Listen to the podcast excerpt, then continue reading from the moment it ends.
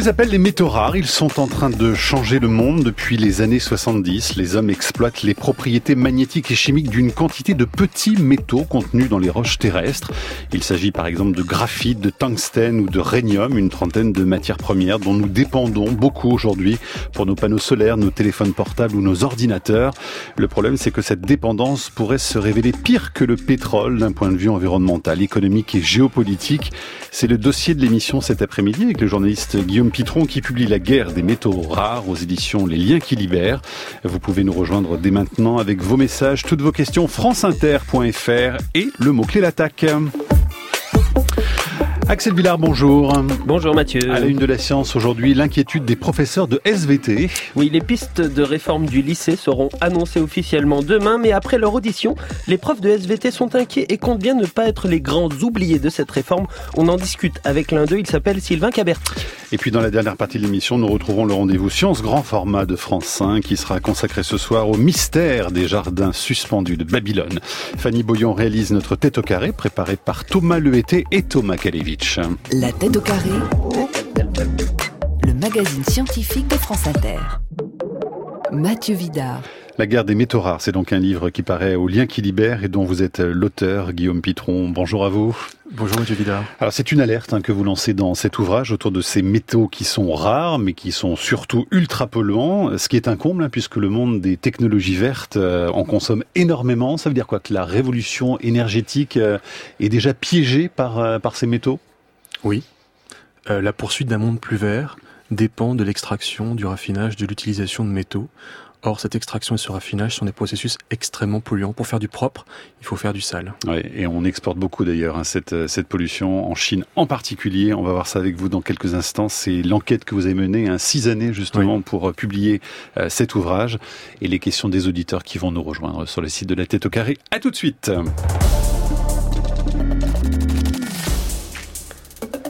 Les pistes de réforme du lycée et du bac qui seront annoncées demain vont-elles mettre de côté les sciences de la vie et de la terre Qu'est-ce que représente la biologie dans, l'éducation secondaire français C'est le dernier cours de la dernière classe de terminale. C'est celle que personne ne fait parce que c'est le moment où les gens passent le bac donc on n'en parle jamais. Donc la population française dans son ensemble n'entend jamais parler de la théorie de l'évolution, c'est quand même raide. Voilà, c'était François Jacob, biologiste et prix Nobel en 1979. Et aujourd'hui, l'inquiétude monte chez les professeurs de SVT après leur audition par la commission euh, Pierre Mathieu en charge de ce travail de refonte. Les profs de bio comptent bien faire entendre leur voix avant qu'il ne soit trop tard. Et leur pétition mise en ligne le 7 janvier dépasse aujourd'hui les 45 000 signataires. Et Axel en reçoit aujourd'hui celui qui en est à l'origine. Oui, Mathieu, nous sommes en duplex depuis les locaux de France Bleu à Tours avec Sylvain Caberti. Bonjour. Bonjour à vous. Vous êtes professeur de SVT au collège Corneille de Tours, membre de l'association des professeurs de biologie et de géologie. Je voulais savoir pourquoi est-ce que vous aviez décidé de prendre la parole et la plume avec cette pétition avant même l'annonce des pistes proposées pour cette réforme? Oui, c'est une très bonne question. Je vais vous expliquer euh, rapidement trois points. Euh, premièrement, notre association, la PBG, a rencontré à plusieurs reprises des membres de la mission Mathieu, des associations de spécialistes disciplinaires, d'autres disciplines, hein, les physiciens, les informaticiens, ont fait de même, hein, les syndicats idem, hein, et le bilan est le même. Les journaux, depuis euh, plusieurs semaines, diffusent quelques petits éléments de la réflexion et de ce qui sera annoncé demain et tout concorde.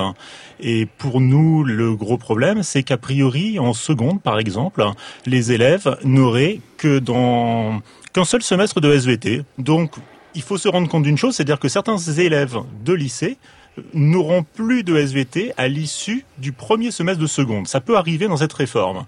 En première et terminale, nous ne serions que dans une seule combinaison de disciplines majeures, etc. Donc il y a vraiment de, de réels sujets d'inquiétude. Et cette inquiétude, elle vient aussi de la réforme du collège, puisque l'année dernière et cette année, en collège, nous avons perdu de nombreux groupes en effectifs réduits et nous manipulons, nous faisons des sciences expérimentales dans des classes entières à 29 ou 30. Donc c'est extrêmement compliqué en sachant que les capacités expérimentales font partie du socle commun de connaissances et de compétences. Ça concerne beaucoup d'élèves, cette histoire d'arrêter la SVT dès le premier semestre de la seconde Alors, ce sont des pistes officieuses, donc on ne peut pas savoir à l'heure actuelle ce qu'il en sera. Nous, ce qui nous intéresse, hein, c'est de chuchoter à l'oreille de nos responsables politiques, euh, gouvernementaux, du ministère de l'Éducation nationale notre inquiétude et montrer que notre discipline intervient dans des thématiques sociétales d'actualité extrêmement importantes. Si on prend sur euh, l'exemple de la santé, on va parler de vaccination, on va parler d'infections sexuellement transmissibles, on va parler de contraception. Si on part sur l'environnement, on va parler de changement climatique, on va parler de biodiversité. Vous venez de faire allusion aux éruptions volcaniques et au séisme. On le traite en SVT. Donc, quand on regarde un journal télévisé, il y a de nombreuses thématiques où nous intervenons. Donc, il faut juste que les citoyens en aient conscience. Est-ce que les professeurs de physique, de mathématiques, de sciences de l'ingénieur sont avec vous, sont concernés par des problèmes également de, baisse de leur euh, effectif d'élèves?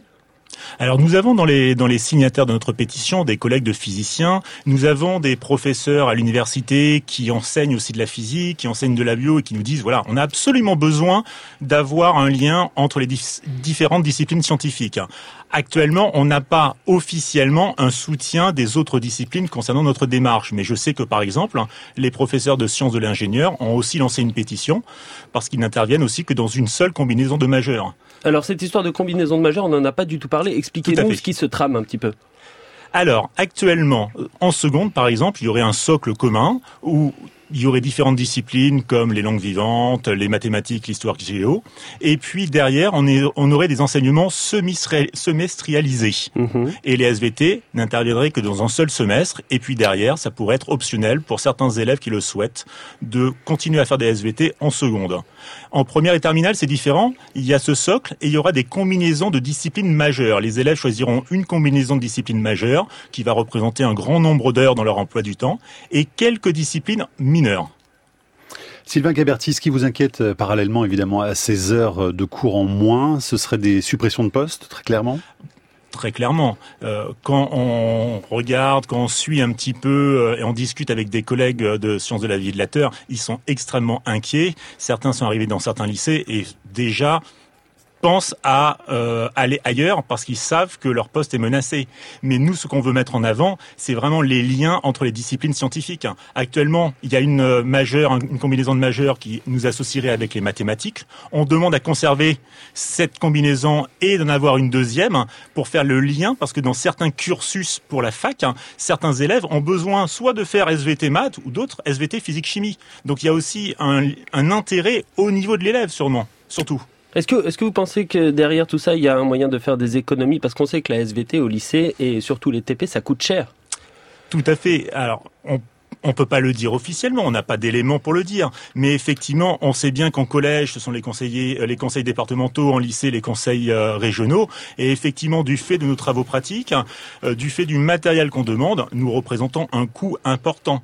Maintenant, nous sommes une science expérimentale. Mmh. Nous ne pouvons pas devenir totalement une science théorique. Actuellement, il y aurait une idée de mettre en terminale un enseignement de culture scientifique pour combattre les fake news. Mais nous ne sommes pas des profs anti-fake news. Alors évidemment, quand Trump nous donne l'occasion, on va démonter un peu certaines théories. Mais voilà, nous avons besoin d'expérimenter, de donner cette rigueur par la manipulation. Et on voit bien que pour certains élèves en difficulté, ce côté manipulatoire est extrêmement important. Est-ce que vous êtes soutenu par des chercheurs, Sylvain Caberti On a vu passer des tweets d'Axel Kahn en particulier. Oui, effectivement, nous sommes soutenus par des chercheurs, pas encore officiellement par les plus grands chercheurs connus du grand public, mais nous, dans notre sphère scientifique, euh, biologie, géologie, effectivement, il y a un grand nombre de professeurs, de chercheurs, de scientifiques qui ont signé notre pétition. Allez, une dernière question, Axel. Oui, euh, c'est important de, de peut-être suivre euh, l'actualité de l'environnement et de la Terre après 16 ans. Est-ce que vous, qui êtes prof en collège, vous voyez des collégiens sensibles à la cause climatique, Sylvain Caberti? Ah ben, de toute façon, dès la sixième, dès la cinquième, quand on leur parle de changement climatique, ils sont capables de placer des mots. Alors évidemment, il va falloir qu'on retravaille tout cela, mais ces élèves, ils sont vraiment, vraiment intéressés par tout ce qui concerne le réchauffement climatique, l'effet de serre, euh, les rejets de gaz, etc. Ça fait partie de leur vie et ils ont besoin qu'on remette un petit peu les idées dans le bon sens, mais ils ont déjà l'intérêt qui est là. Résultat demain donc de la commission? Tout à fait, on va suivre ça. Ben nous aussi, on sera à vos côtés en tout cas pour euh, merci beaucoup, Merci Sylvain Kéberti, merci aux équipes de Tours et puis Axel, on se retrouve euh, demain. Et on a mis sur le site peut-être la pétition si quelqu'un veut rajouter quelques signatures. Sur le site de la Tête au carré bien sûr.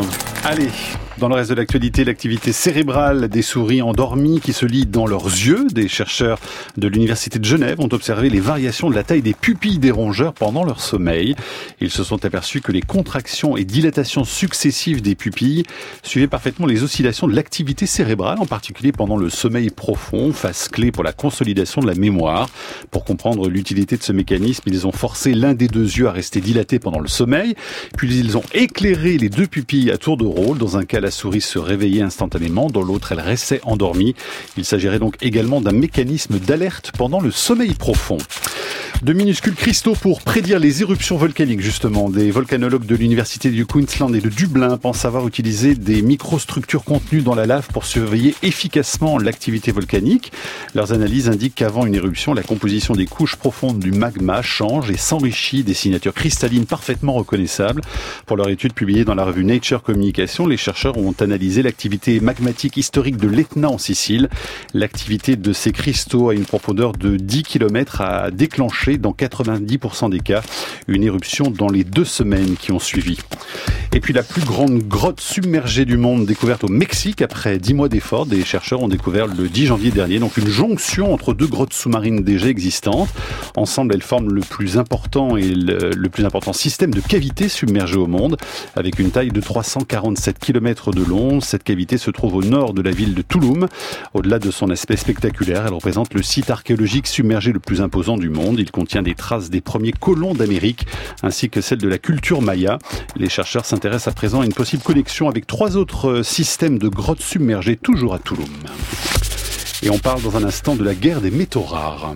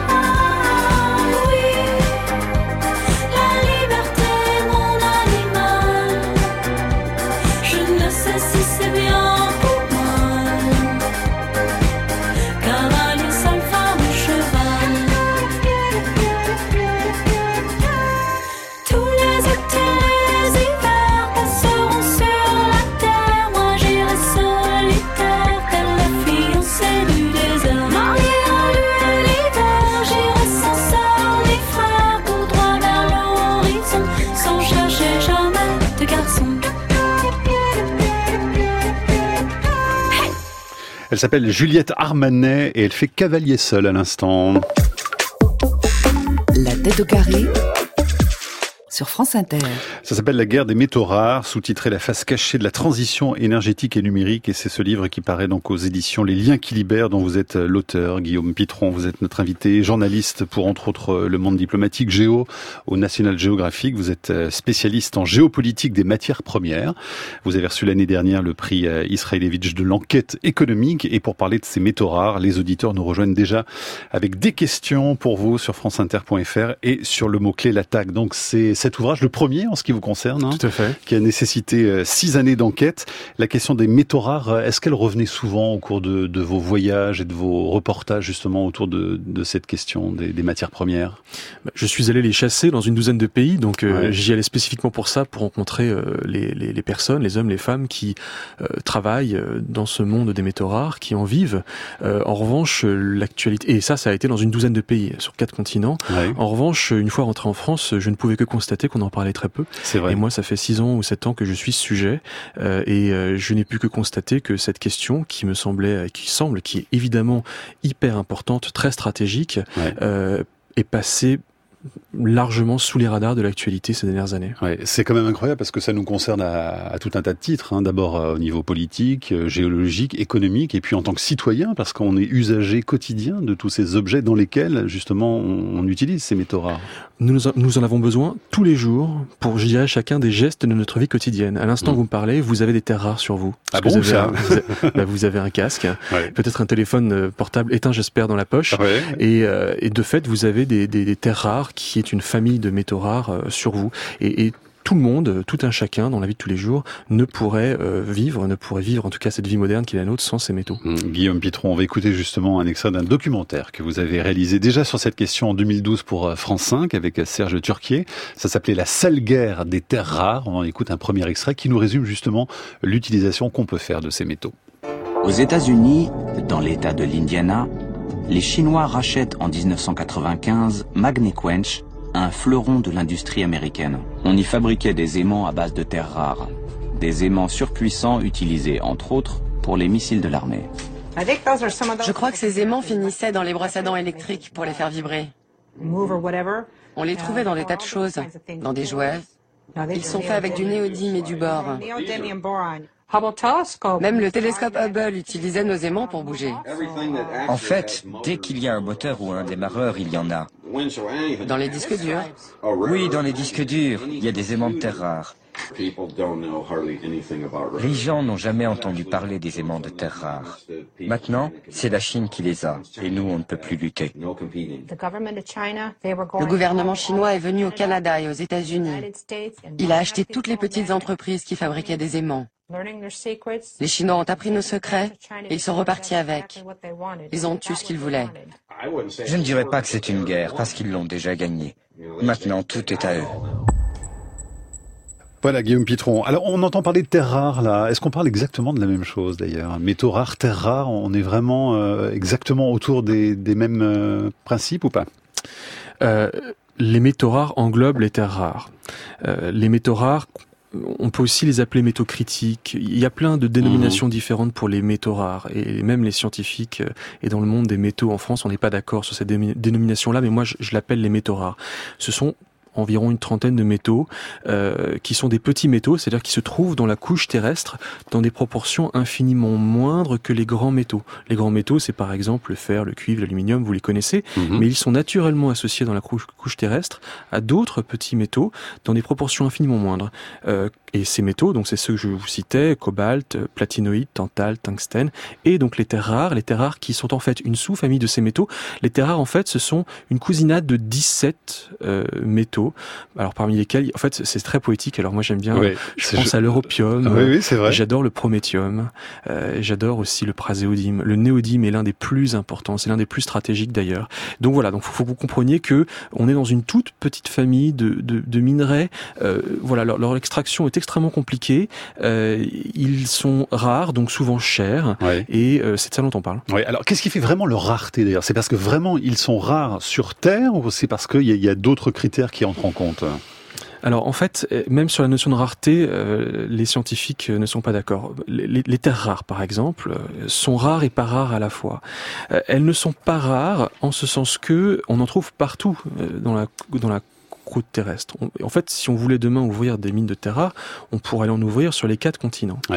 Euh, en revanche, ils sont rares en ce sens que leur concentration dans la roche est tellement infime que pour aller les extraire, euh, c'est un travail absolument euh, fastidieux et gigantesque. Et, donc c'est là aussi qu'on ajoute cette notion de rareté compte tenu de leur de leur de leur faible de leur faible taux dans le dans, la croûte terrestre. on peut même en trouver en France hein, parce que vous avez proposé une carte. Et alors il y a un un métaux rare, un métal rare du coup, c'est l'afnium, c'est ça qu'on peut trouver chez nous? Alors l'afnium, la France d'ailleurs est le seul ou l'un des quasi producteur monopolistique de, ce, de cette ressource. Euh, effectivement, la France en produit, mais la France également a été euh, longtemps un producteur de tungstène, par exemple. La, mhm. France est un géant mini en sommeil. On, l'a peut-être un peu oublié pour les plus jeunes d'entre nous, moi le premier, qui euh, ne savons plus que il y a encore quelques décennies, la France, eh bien, la France produisait énormément de minerais. Et puis bon, après, nous avons décidé de nous débarrasser de ces industries trop polluantes et d'aller sous-traiter leur production à, des pays qui étaient prêts à, à détruire leur environnement. C'est ça, à polluer pour, euh, nous. Hein, pour nous, en, pour que nous, nous puissions récupérer ces métaux euh, propres et les utiliser dans les énergies que l'on que appelle euh, bizarrement d'ailleurs propres. Oui, alors vous dites également qu'on peut s'en servir dans l'armement aux États-Unis par exemple, hein, on s'en sert pour les Alors c'est ce que dit les outils. c'est ce que dit l'auteur du enfin c'est ce que dit le documentaire, le passage du documentaire que vous avez que vous avez mis à l'antenne à, à, la radio. en fait, ces, ces, minerais, ces métaux, enfin le minerai devient métal, sont indispensables aux technologies d'armement moderne. Et dans l'exemple que, que, nous avons entendu, ils sont indispensables pour les missiles de haute précision, qui étaient notamment d'ailleurs utilisés euh, dans les guerres d'Irak et d'Afghanistan par, par les Américains. Et en fait, euh, sans, ces, sans notamment des aimants de néodyme fer-bore, c'est ce que disait cette, mhm. cette femme, Terry Luna, eh bien en fait, on ne pourrait pas avoir des missiles intelligents, c'est-à-dire de haute précision, capables d'atteindre leur cible avec un degré de précision extrême. Euh, il se trouve que les Américains étaient les premiers produits, enfin avaient cette euh, entreprise qu'on appelle Magnequench, et cette entreprise produisait les meilleurs aimants de, de terres rares, euh, qui étaient les aimants qui ensuite étaient utilisés pour l'armée américaine. Or, ce sont les Chinois qui, dans le courant des années 90, ont mis la main sur cette, ce producteur Magnequench, et une fois qu'ils l'ont acheté, eh bien en fait, ils ont tout simplement démantelé l'usine et ils sont allés installer toute le tout le toute l'industrie de Toutes les installations et puis aussi les brevets en mm. Chine. Et donc maintenant, c'est les Chinois qui ont récupéré euh, ces métaux qu'ils vendent à l'armée américaine. C'est ça. Alors justement, ça c'est vraiment le, cœur du livre parce qu'au fond, ce qu'on nous raconte hein, dans toute cette épopée, c'est la puissance de la Chine aujourd'hui et le levier qu'elle possède justement face à tous les autres pays du monde parce que c'est d'abord le pays de, cette diversité et de la quantité aussi de métaux rares qu'on peut qu'on peut y trouver. La Chine dépasse largement tous les autres pays du monde dans ce domaine? Bah, la Chine d'abord a d'immenses besoins. Et euh, sa croissance est telle que déjà pour nourrir sa propre croissance, qui plus est de produits technologiques et de produits euh, green tech, donc mm. de technologies vertes, elle a, elle a, besoin de ces ressources pour euh, fabriquer des, des, des, technologies vertes et numériques. Et naturellement, elle, elle, elle va capter tout ce qu'elle produit pour elle-même. Et puis il se trouve que euh, bah, nous avons agencé la production, nous nous sommes organisés la production des métaux rares dans les années 80. Nous, occidentaux, ne voulions plus euh, de cette production-là parce qu'elle était trop sale. Mm. Et à cette époque, euh, bien la Chine sortait juste du désastre du maoïsme. Deng Xiaoping veut relancer l'industrie et tout simplement va dire, eh bien, enfin, c'est pas Deng Xiaoping qui le dit, mais c'est la Chine qui euh, accepte finalement ce, ce transfert de, d'industrie minière et donc le transfert de la pollution associée aux industries minières en échange de la croissance. Mais la croissance viendra avec le désastre écologique que l'on connaît actuellement en Chine. Sauf qu'il a été très visionnaire là-dessus parce qu'effectivement aujourd'hui euh, la Chine euh, a le pouvoir justement et tout le monde en dépend. Et quand vous citez les États-Unis et l'armement américain qui dépendent de ces métaux rares chinois, on est dans des situations qui sont comme ça très nombreuses et totalement paradoxales. Hein. D'abord, vous parlez de combien Deng Xiaoping a été visionnaire. Deng Xiaoping, on lui rapporte une phrase, peut-être apocryphe, mais en mhm. tout cas on la rapporte. En Chine, il serait allé visiter une mine de terre rare dans les années 90, à Bayanobo, euh, en Mongolie intérieure, et il aurait eu cette phrase, il aurait dit « Le Moyen-Orient a le pétrole, et la Chine a les terres rares. Mhm. Qu'est-ce que ça voulait dire? Ça veut dire qu'il avait déjà compris l'importance que joueraient les terres rares dans les technologies du 21e siècle. Il savait ce que l'on dit aujourd'hui des terres rares et des métaux rares, ce sont le pétrole du 21e siècle. C'est pas une phrase que j'invente. Mathieu Vidard. C'est une phrase que dans le monde des métaux rares, on emploie à tour de bras. Et il avait compris l'immense avantage géopolitique et économique, industriel, qui pourrait tirer de cette mainmise sur les métaux rares dans les, euh, dans, dans, les guerres économiques du XXIe siècle. Et justement, c'est cette guerre dont nous parlons cet après-midi avec les messages qui arrivent pour vous sur franceinter.fr.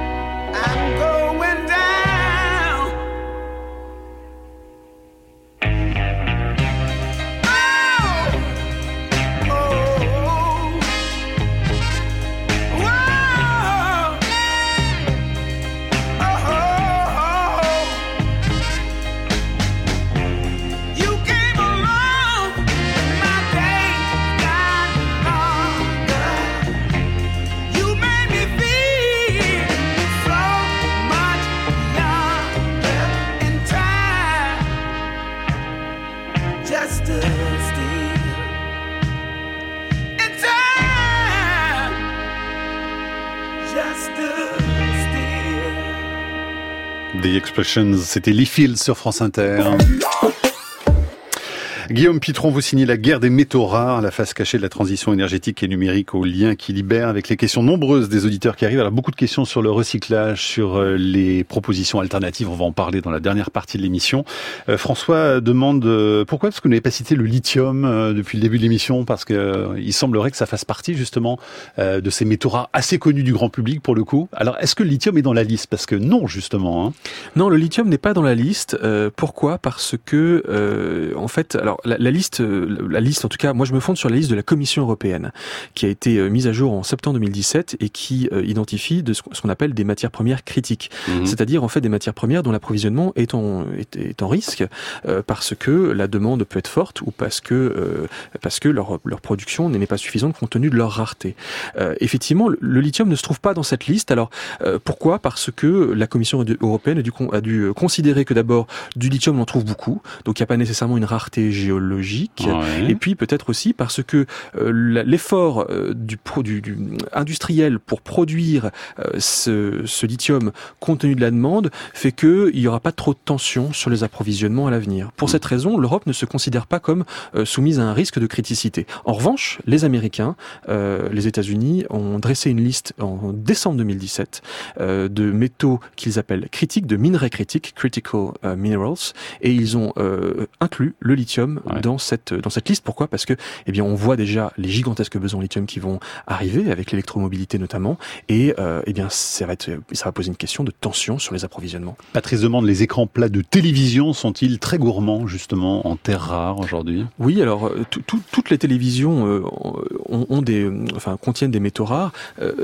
les métaux rares notamment l'europium par exemple qui est une, une terre rare, eh bien est absolument nécessaire pour euh, certaines couleurs sur les écrans pour en fait que tout simplement votre écran émette certaines couleurs mhm.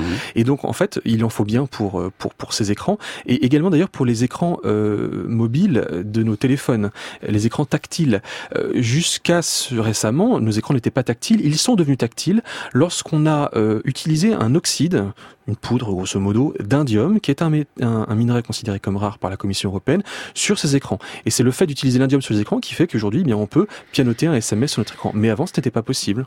Et on aurait du mal à s'en passer. Hein. Donc on voit bien cette dépendance effectivement jusque dans nos gestes quotidiens. Euh, le numérique, les énergies renouvelables, là on est vraiment dans les deux domaines qui font le, plus appel aujourd'hui euh, à ces métaux rares. Et on parle même d'ailleurs d'une révolution industrielle aujourd'hui. Ce serait la troisième révolution industrielle bah, La première c'était au 19e, c'était le mm. charbon. La seconde c'était euh, le pétrole. Et puis on se dit, bon on va se débarrasser du charbon du pétrole, c'est sale. Mais ça, la troisième c'est quoi? Bah, C'est une autre matière première. Donc on y est vraiment une série de matières premières, on est en plein dedans. D'ailleurs Jeremy Rifkin, parmi tant d'autres euh, appelle de ses voeux euh, et, et, et, essaye d'être le plus pédagogue possible sur cette transition, euh, cette troisième transition énergétique, donc industrielle. Et en fait, elle repose sur deux familles de technologies. D'un côté, les énergies vertes et de l'autre, le numérique. Et en fait, ces deux familles, ces deux, ces deux technologies, en fait, fusionnent. C'est-à-dire que le numérique va rendre le green tech, donc les technologies vertes, plus efficientes. Par exemple, il faut par exemple euh, insuffler, enfin euh, faire passer euh, de, de l'électricité dans le réseau électrique. Cette électricité, elle va aller de la centrale jusqu'à votre prise. Eh bien, pour que l'électricité euh, soit gérée au mieux par le réseau, il va falloir des algorithmes, des supercalculateurs mhm. qui vont en fait permettre d'éviter du gaspillage d'électricité, puisque vous le savez, on stocke très mal l'électricité. Eh bien, typiquement, c'est l'alliance donc d'une électricité qui peut être propre, si l'électricité qui rentre dans le réseau électrique est verte, et du supercalculateur qui est donc une technologie numérique qui va permettre finalement de euh, gérer au mieux l'électricité transitant sur le sur le dans le réseau. Et donc ces deux familles de technologies mais en fait s'additionnent pour une euh, viser une ère d'abondance énergétique où nous pourrions produire nous-mêmes une énergie, une énergie abondante et pas hmm. chère. En tout cas, c'est le vœu de ces technoprophètes. Parce que effectivement, on est en plein paradoxe. On en discutait au tout début de l'émission tout à l'heure, puisqu'on parle des énergies renouvelables, hein, au cœur justement euh, des applications très concrètes. Il y a les panneaux solaires, euh, l'énergie éolienne, et puis évidemment toutes ces technologies. Ce que vous montrez au cours de cette enquête, c'est que au contraire, ils génèrent énormément de pollution et cette pollution, elle passe justement par, euh, par ces métaux rares, la façon dont on les traite. Oui, alors en fait, euh, j'aime bien l'exemple de la boule de pain. Euh, je trouve ça très parlant. Mhm. prenez une boule de pain, allez acheter une boule de pain chez votre boulanger. Qu'est-ce qu'il y a dans la boule de pain Il y a de la farine, il y a de la levure, il y a de l'eau et il y a du sel. Bon, eh bien, chacun de ces ingrédients, c'est un peu les ingrédients qu'on trouve dans la roche. Permettez-moi le mot ingrédient pour la roche, ce ne sont pas des mhm. ingrédients, bien évidemment. eh bien, à l'intérieur de cette roche, imaginez qu'on va euh, aller chercher euh, des terres rares et les terres rares finalement c'est un peu l'équivalent des grains de sel dans votre boule de pain. Dans votre boule de pain, vous avez allez un, demi gramme, euh, allez une petite pincée de sel. Eh bien, c'est cette pincée de sel qu'on va aller chercher dans la boule de pain qui a déjà été cuite, eh bien c'est un peu l'équivalent euh, des terres rares ou du métal rare que l'on va trouver dans la roche. Eh bien on va réussir à aller chercher ces petits cristaux-là et à les utiliser. Et en fait ce processus d'extraction et ensuite le processus de raffinage, qui est donc tout sauf raffiné, mm. puisqu'il va falloir eh bien euh, des produits euh, toxiques pour aller en fait effectuer cette opération de raffinage, eh bien cela génère énormément de pollution. Et, en plus, ça se passe en Chine, donc c'est encore pire. Avec les solvants qui se retrouvent dans les rivières et dans les cours d'eau en particulier, vous êtes allé sur place, Guillaume Pitron, vous avez enquêté dans la région de Mongolie intérieure. On va aller à Baotou, justement, cet extrait du reportage et du documentaire que vous aviez réalisé, La sale guerre des terres rares. Bienvenue à Baotou. Cette petite Dubaï surgit en quelques années au milieu des steppes de Mongolie intérieure et devenue la vitrine de la Silicon Valley chinoise. Construisons une ville propre pour notre pays. Le mot d'ordre d'un avenir radieux s'affiche à chaque carrefour. Prospère, verdoyante, Baotul est devenue grâce aux mines de terres rares situées à une centaine de kilomètres du centre-ville. Des gisements tenus à l'abri des regards. Dans les campagnes industrielles, ces ouvriers payés 9 euros par jour incarnent une autre Chine. Une Chine sous-développée et miséreuse, avec des terres souillées par la course aux minerais magnétiques. Depuis des décennies, les habitants du village de Dalai sont sur la ligne de front. Ils respirent, boivent, mangent les rejets toxiques du géant minier Baogang. Il y a eu beaucoup de malades chez les vieux. Des cancers, des accidents vasculaires, de l'hypertension. Ça a touché presque tout le monde. Il y a un ruisseau qui sert à déverser les eaux usées. Dedans, il y a de l'aluminium, du fer et plein de produits toxiques qui viennent de l'usine. Voilà, Baoutou, donc euh, en Mongolie intérieure. Et d'ailleurs, cet extrait répond déjà à cette question d'un de nos auditeurs, euh, Paul, qui nous dit ceci, Guillaume Pitron. Est-ce que les métaux rares sont toxiques et quel impact sur la santé humaine? Alors, les métaux en eux-mêmes, c'est pas tellement ça qui pose des problèmes de toxicité, c'est plutôt justement euh, tout ce processus de raffinage que vous décriviez tout à l'heure. Voilà, l'extraction et puis le raffinage. Donc, il faut séparer ces métaux des autres métaux auxquels ils sont naturellement associés dans la roche. Il va falloir utiliser des solvants. il va falloir utiliser recours à beaucoup d'eau qui va se charger en métaux lourds. Cette eau, eh bien, euh, elle va être rejetée. Alors, mm. euh, est-ce qu'elle passe par une centrale de traitement euh, en Chine? Est-ce que vous croyez que c'est comme ça que ça s'est passé dans les années 80-90 et comment ça se passe aujourd'hui? Non, la Chine a fait le, choix du moindre coût pour satisfaire eh bien le pouvoir d'achat des occidentaux, mais ça s'est fait au prix d'un gigantesque désastre environnemental puisque ces, ces, ces produits toxiques, ces rejets, ces rebus sont rejetés dans la nature, notamment dans le lac, dans un dans un lac de rejet toxique, le Weikyung Dam, qui se trouve proche de Baotou et, autour duquel vit, vit, cette dame qui vous mhm. parlait et qui parlait de village du cancer, qui vit dans un village du cancer. Je précise que ce, lac de rejet toxique déborde régulièrement dans le fleuve jaune, l'un des plus grands fleuves de, Chine. Donc euh, les, tout le monde, enfin tous les Chinois savent euh, ce qu'il en coûte euh, d'être plus vert. Hmm. Ludovic nous dit ceci il y a quelque temps, les fabricants de microprocesseurs, un en tout cas, a publié une charte indiquant que ces composants ne comportaient pas de matériaux issus de zones à conflit. Les métaux rares polluent, sont source de manœuvres stratégiques, mais ils tuent aussi, nous dit Ludovic. Alors les, les métaux tue. Hein. Euh, je, on connaît l'exemple du coltan euh, en RDC, en RD Congo.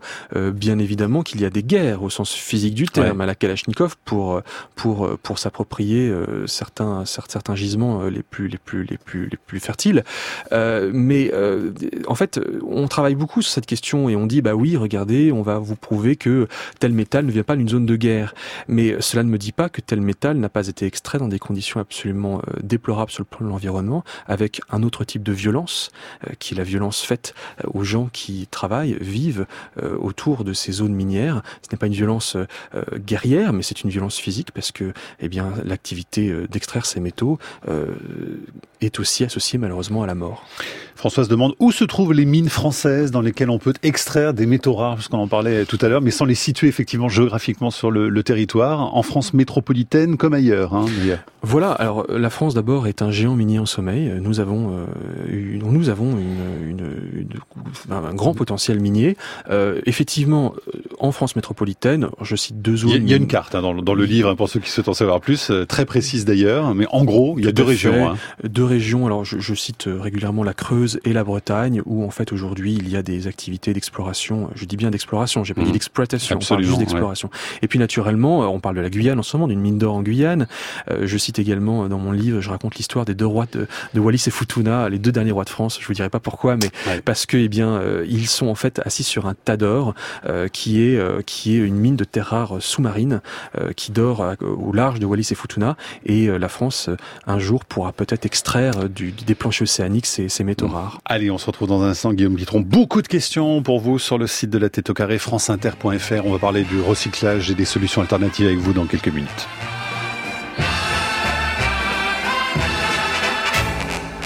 Vous croisez des moutons groupés en peloton, grimpant sur un piton. Quand vous croisez des moutons qui vont casser la croûte.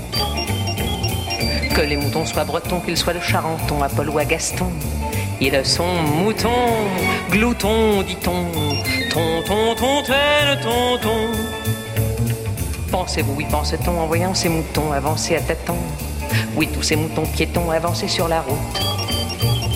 Comment le papa mouton parmi tant de moutons reconnaît son fiston? Ça c'est coton, comme dirait-on. Tonton, tonton, tonton.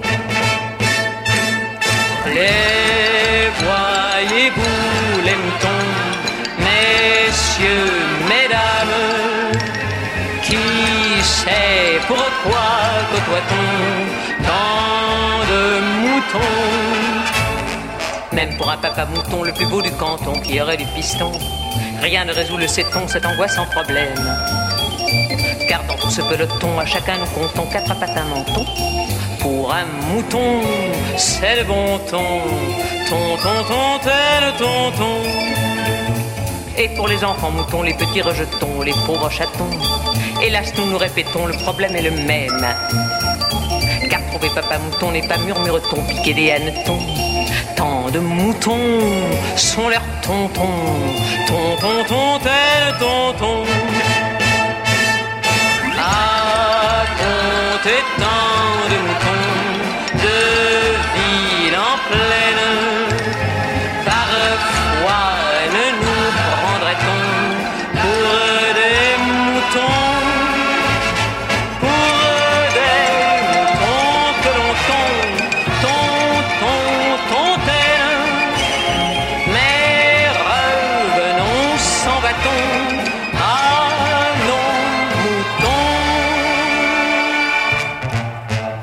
Croisez des moutons groupés en peloton, grimpant sur un piton. Quand vous croisez des moutons groupés en peloton, grimpant sur un piton. Quand vous croisez des moutons groupés en peloton, grimpant sur un piton. Quand vous croisez des moutons.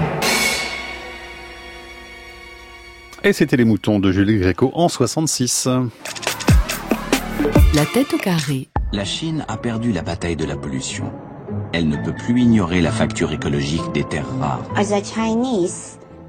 Moi qui suis chinoise, je dois vous le dire. Le peuple chinois a sacrifié son environnement pour nourrir la planète entière avec des terres rares. Ce que je veux dire, c'est que le prix à payer pour développer notre industrie a été trop élevé.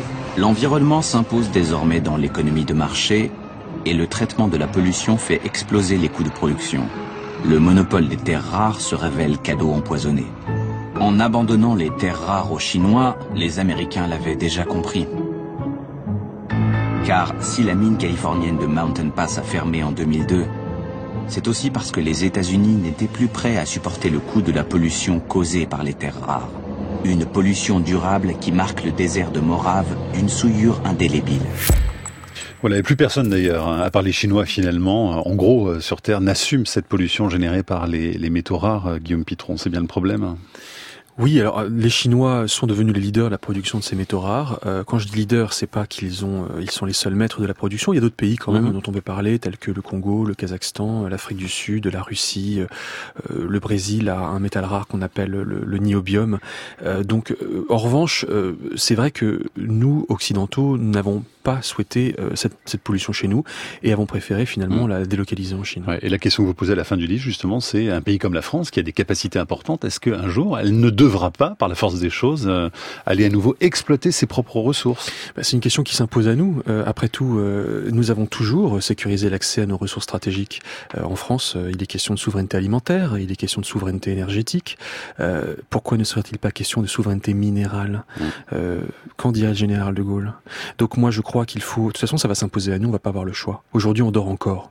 Mais en réalité, il va falloir qu'on se réveille parce que on va plus avoir d'autres possibilités, d'autres choix que de euh, reprendre notre notre une forme de destin en main, de ne pas dépendre de la Chine qui en fait nous assèche euh, sur le marché des métaux rares et qui garde la production pour elle-même. Et il va falloir que nous allions trouver des sources alternatives, y compris chez nous. Ça va être indispensable sur le plan géopolitique et industriel. Et lorsque la Chine décide de fermer le robinet des métaux rares, ça fait très très mal. Le Japon a eu très très peur hein, assez récemment. Ça a été une énorme crise. Ça se passe en 2010. euh, encore une histoire de chalutier euh, euh, croisant euh, en mer de Chine méridionale un accrochage avec le Japon et la Chine, entre le Japon et la Chine. La Chine décrète un embargo informel sur le Japon, puis sur les États-Unis. Et au Japon, ça a été la panique. Et c'est à ce moment-là qu'on a commencé à rendre- se rendre compte du pouvoir de la Chine. C'est ça. Le levier est énorme. Le levier est énorme. Et notre dépendance, notre drogue aux métaux rares, elle est tout à fait évidente aujourd'hui. Hmm. Tout à fait. Brigitte nous dit dans le domaine minier, il est connu que les exploitations chinoises sont celles qui montrent le mauvais exemple. Le Canada, par exemple, peut extraire avec un impact environnemental minimum. L'exploitation minière n'est pas forcément une industrie sale. On est capable de faire du green minerai en collaboration avec les ONG minières. Il est tout à fait possible d'exploiter de manière propre. Alors on se pince là en lisant ce message quand même, non? Alors, euh, green minerai, j'y crois pas. Pour moi, c'est une oxymore. Euh, D'ailleurs, tout, tout, tout ce qu'on appelle green euh, partout, je, je m'en méfie aujourd'hui énormément. En revanche, euh, on peut mieux faire que les Chinois, ça c'est sûr. Une mine sera toujours sale. Euh, je veux dire, ce sera jamais propre d'aller d'aller demander à la terre un, son tribut pour pour pour pour pour développer nos technologies. Simplement, c'est vrai que si jamais nous relocalisons et pourquoi pas au Canada, enfin, le Canada est déjà un, un géant minier, mais si le Canada euh, souhaite développer son industrie minière, y compris en France, il va le faire selon des réglementations environnementales locales qui vont être mmh. beaucoup plus strictes. Euh, il y aura beaucoup moins d'anarchie euh, dans ces pays-là que, que, ce que j'ai pu constater en Chine. Et donc le minerai ne sera non pas plus propre. Moi, je crois pas trop au mot propre. Pareil, je, je, je, n'emploierai pas ce mot-là. En tout cas, il sera moins sale. Et du coup, eh bien, nos technologies vertes, que nous nous plaisons à appeler vertes, mais qui ne sont pas tant que ça, seront un peu moins sales. Sylvain Guillaume Pitron vous pose cette question. Est-ce qu'il existe des pistes, même infimes, pour recycler certains de ces métaux rares avec tous les projets liés à l'électrique, notamment par Elon Musk avec euh, cette voiture électrique, est-ce qu'on va pas vers un cul-de-sac écologique? Alors il y, a, il y, a, deux parties finalement dans la question. Mmh. D'abord la question du recyclage. Mmh. Hmm. Bah, le, je prends alors la question du recyclage. En fait, le, il, il, y a des pistes, mais les pistes elles existent déjà et en fait technologiquement on sait techniquement euh, raffiner, enfin euh, pardon recycler, des métaux rares. Il y a un euh, gaspillage énorme hein, dans ce domaine-là. Parce mais en fait ce qui se passe c'est que on ne les recycle pas parce que c'est trop cher de les recycler. Donc c'est pas un problème technique, c'est un problème économique et un problème de volonté et un problème politique. Si hmm. nous voulions recycler 100% des métaux rares, on le pourrait. Ça serait difficile, mais comme c'est trop cher et qu'il vaut mieux acheter un téléphone portable moins cher, et ou alors une voiture électrique moins chère, on préfère chez les industriels, mais c'est parce que les consommateurs euh, font pression dessus, aller jeter le minerai directement à la mine plutôt que de se d'aller euh, euh, se procurer du mmh. minerai recyclé. Et donc du coup, bah, qu'est-ce qu'on fait du minerai recyclé? Enfin du métal qui pourrait être recyclé, pas grand-chose. on le jette, on le renvoie en Chine, il disparaît dans la nature, donc par ailleurs il repollue derrière. Mmh. Et donc voilà, donc on pourrait recycler, simplement on ne veut pas le faire. Raymond nous dit ceci, il aimerait que vous puissiez réagir à, à propos des modules photo photovoltaïque. Euh, vos propos sont faux, dit-il tout à l'heure, car ces modules sont fabriqués à partir du silicium, dont le verre, qui sont principalement faits de silice, qui représente un des matériaux les plus répandus sur la Terre, sont totalement recyclables.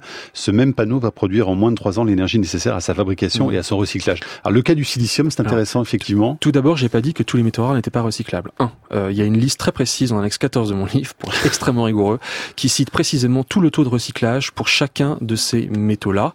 Euh, donc euh, il faut regarder cette liste précisément pour voir qu'est-ce qui n'est pas du tout recyclé et ce qu'il est davantage. Et le silicium, Deuxième chose, le silicium n'est pas rare géologiquement. Ça fait pas, fait pas un pli. Euh, simplement, la Commission européenne l'a classé comme critique. Euh, comprenons-nous bien il y a deux types de rareté ici. On parle d'une rareté géologique, euh, qui n'est pas le cas du silicium, mais même si ce n'est pas rare sur le plan géologique, ça peut être considéré comme rare sur le plan industriel. C'est-à-dire que la demande est là et l'offre est là. Et l'offre, elle peut être consistante, mais simplement il y a une telle demande face à cette offre que du coup ça crée des situations de tension, tension sur les marchés euh, des matières premières. Et à un moment, la, la Commission européenne dit attention, nous allons manquer de silicium et donc il va devenir rare pour nos applications industrielles. Elle ne dit pas qu'il va venir rare dans la mhm. couche terrestre, mais pour nos applications industrielles. Donc je donne raison à notre auditeur, mais avec euh, quand même les, précisions importantes que je viens d'ajouter. Guillaume Pitron, on n'a pas répondu à la seconde partie de la question de Sylvain. La, la voiture électrique, euh, euh, est-ce que c'est un cul-de-sac écologique aujourd'hui?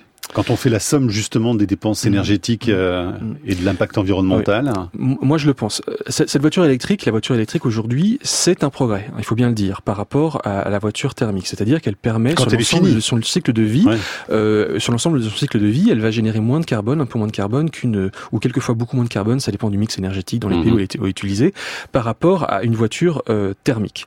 Cependant, euh, de quoi parlons-nous ici? Nous parlons, moi je pense qu'il est important de préciser ce que c'est que l'effet rebond. Euh, on, fabrique des voitures électriques et on va se lancer dans l'électromobilité pourquoi? Pour acheter moins de voitures ou pour en acheter plus? C'est pour en acheter davantage.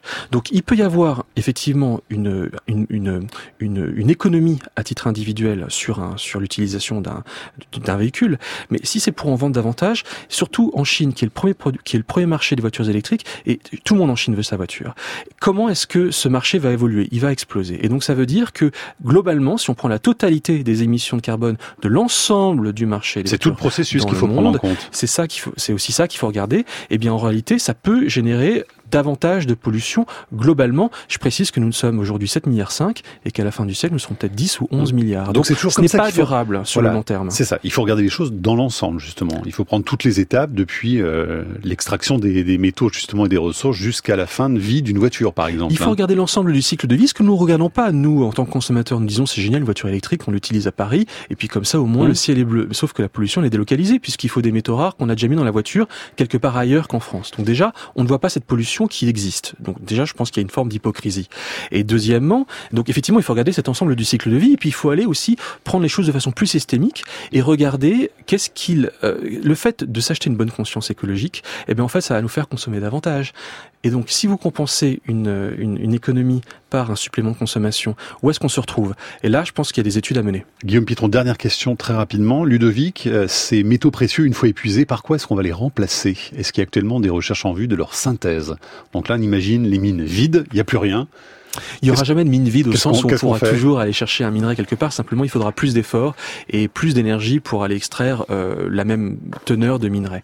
Euh, en revanche, euh, effectivement, on travaille déjà à de la substitution. On y réfléchit déjà. Mmh. Euh, on réfléchit à substituer tel métal par un autre. Par exemple, j'étais au Japon aussi, j'en parle dans mon livre, pour expliquer comment les Japonais sont leaders sur notamment la substitution dans les aimants permanents, dont on parlait en début d'émission. Comment est-ce qu'on utilise un peu moins de terres rares? Comment on se passe de tel autre néodyme ou de, ou de je ne sais quel autre métal. Donc oui, oui, la, la, technologie va évoluer et en fait ça va être une course permanente. Je termine là-dessus, c'est-à-dire qu'on va passer notre temps à essayer de euh, remplacer tel autre par tel autre et que la, technologie va essayer de courir après nos, nos besoins énergétiques croissants. Merci Guillaume Pitron, c'est passionnant, c'est cette enquête que vous avez réalisée, publiée au Lien qui libère, la guerre des métaux rares, préface d'Hubert Védrine, la face cachée de la transition énergétique et numérique. Merci d'être passé dans la tête au carré. Merci Mathieu Vidard.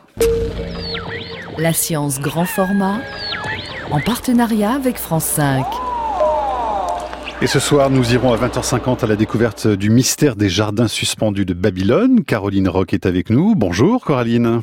Oui, bonjour. Vous êtes conseillère de programme à France 5. Ce soir, donc, on part en Irak, à 90 km au sud de l'actuel Bagdad, à la découverte de Babylone et de ses célèbres jardins suspendus. La grandeur de Babylone euh, dépassait, Coraline, largement les jardins suspendus, classés parmi les sept merveilles du monde antique. Hein. Oui, effectivement. Euh, Babylone était, euh, au-delà de ses jardins, une, une merveille d'architecture. Et notamment ces doubles murailles qui entouraient toute la ville et sur lesquelles, euh, disait-on, on pouvait circuler à deux chars de front. Et en fait, c'est son roi Nabucodonosor le second euh, qui l'a porté à son apogée 600 ans avant notre ère.